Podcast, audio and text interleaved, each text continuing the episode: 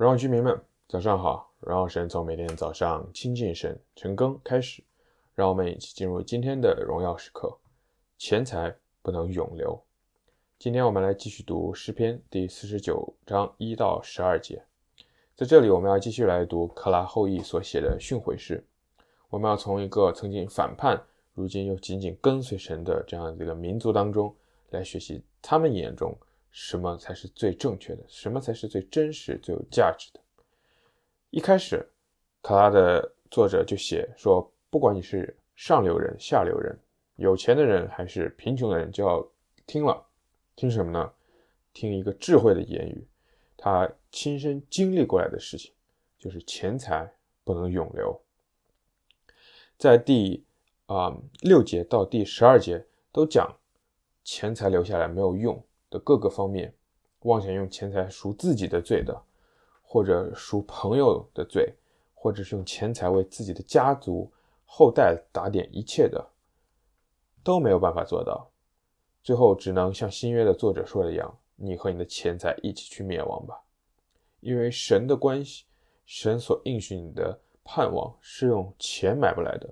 神为我们上十字架而死，复活。这些东西你觉得用多少钱能买得来呢？同样的，钱财的背后是什么呢？我们不要只是想着哦，钱，我不是个有钱人，所以这个东西不 apply 到我身上。事实是，我们是不是都有一个追求成功的心态呢？而钱财的背后，有钱的背后是不是往往也是想要成功的心态呢？虽然你可能现在不是一个有钱人。但是你是不是一个所谓的野心勃勃、想要有一番作为的人呢？你还有你的作为去买你的赎罪吗？你想用你的作为、你的成功去为别人赎罪吗？你想用你的成功去为你的家人、去为你的家庭安排好一切吗？是同样不可能的。有钱不行，事业用你的事业去换当然也不行。钱的背后。是我们对人生价值的判断，成功是不是往往才是你生命中最看重的那个东西，而不是神的关系呢？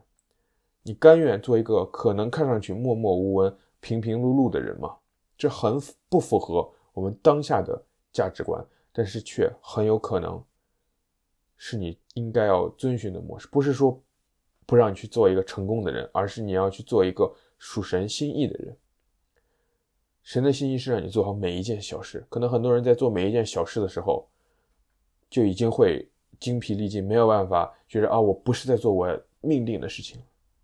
有时候我们太快想要跳到那个我们所看到的命定了，有时候太快，我们想让自己一步就跨到终点了，然而忘了在这之间有很久的路是要你做小事，是要你踏踏实实的做好每一天要做的事情，